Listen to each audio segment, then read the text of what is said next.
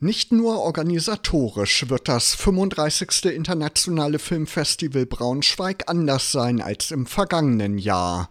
Auch personell hat sich an entscheidender Stelle etwas getan.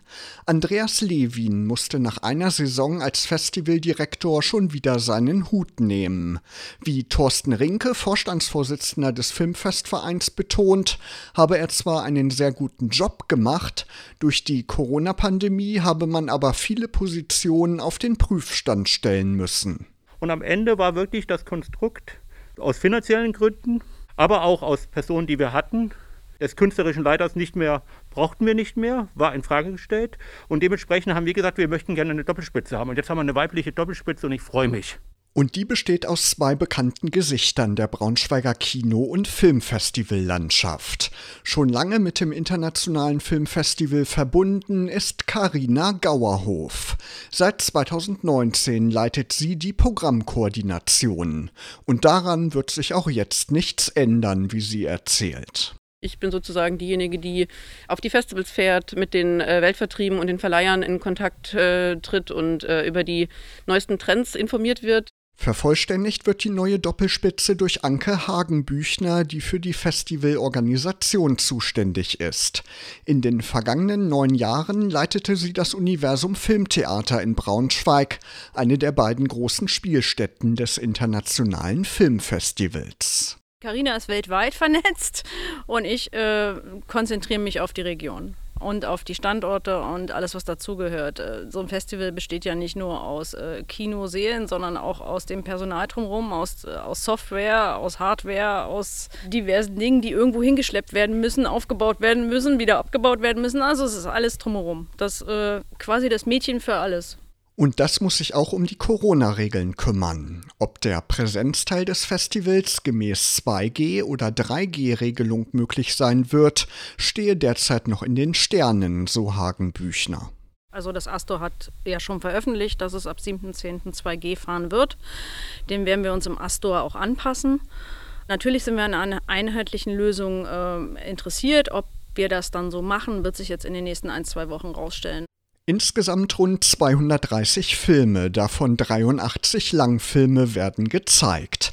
Das komplette Programm gibt's nur vor Ort im Kino zu sehen. Ein Teil ist über eine Online-Plattform vom heimischen Sofa aus abrufbar. Das Programm durchzieht durchaus wieder ein roter Faden, weiß Karina Gauerhof. Also grundsätzlich kann man sagen, dass viele der Filme, die wir im Programm haben, sich mit äh, Herkunft beschäftigen, mit äh, Fremdbestimmtheit, mit äh, sich mit Geschichte auseinandersetzen und so gesellschaftliche Konventionen hinterfragen. Wie immer gibt es auch bei dieser Festivalausgabe wieder Filme aus vielen verschiedenen Ländern zu entdecken.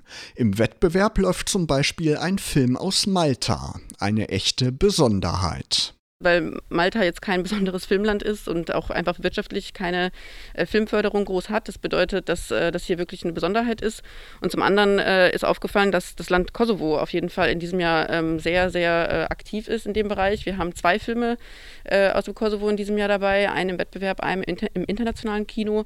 Bei den Filmreihen bleibt alles beim Alten. In der Heimspielreihe gibt das Filmfestival wie auch in den vergangenen Jahren Filmschaffenden eine Plattform, die aus unserer Region stammen oder hier gedreht haben.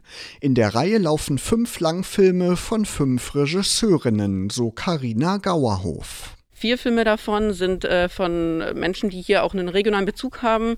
Und äh, ein Film, äh, da spielt der Braunschweiger ähm, Schauspieler Chino Diavid mit, der hier am Staatstheater in Braunschweig mitspielt. Finanzielle Gründe und eine schlechtere Planbarkeit durch die Pandemie führen dazu, dass in diesem Jahr kein Filmmusikkomponist mit einer Retrospektive geehrt wird. Auch die Anzahl der Konzerte ist deutlich reduziert. Dennoch freuen wir uns über zwei besondere Konzerte in diesem Jahr. Zum einen das Eröffnungskonzert der Golem, wie er in die Welt kam, am 1. November im Großen Haus des Staatstheaters Braunschweig.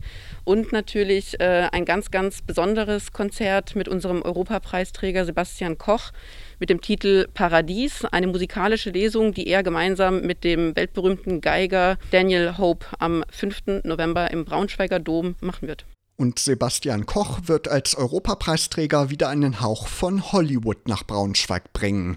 2020 war der Preis pandemiebedingt auf Eis gelegt, so Karina Gauerhof vom Organisationsteam. In diesem Jahr freuen wir uns, dass wir die Europa an den tollen Sebastian Koch verleihen dürfen, der natürlich äh, bekannt ist aus den Filmen wie Das Leben der anderen, mit dem er auch natürlich international einen Durchbruch geschafft hat und äh, auch unter anderem für Steven Spielberg äh, vor der Kamera stand oder auch Paul Verhoeven in Black Book. Und ähm, da freuen wir uns natürlich ganz besonders drüber. Und natürlich freue sich das Filmfestival auf Begegnungen mit vielen anderen Filmschaffenden und mit dem Braunschweiger Publikum, wenn es ab dem 1. November wieder heißt Vorhang auf und eine gute Projektion.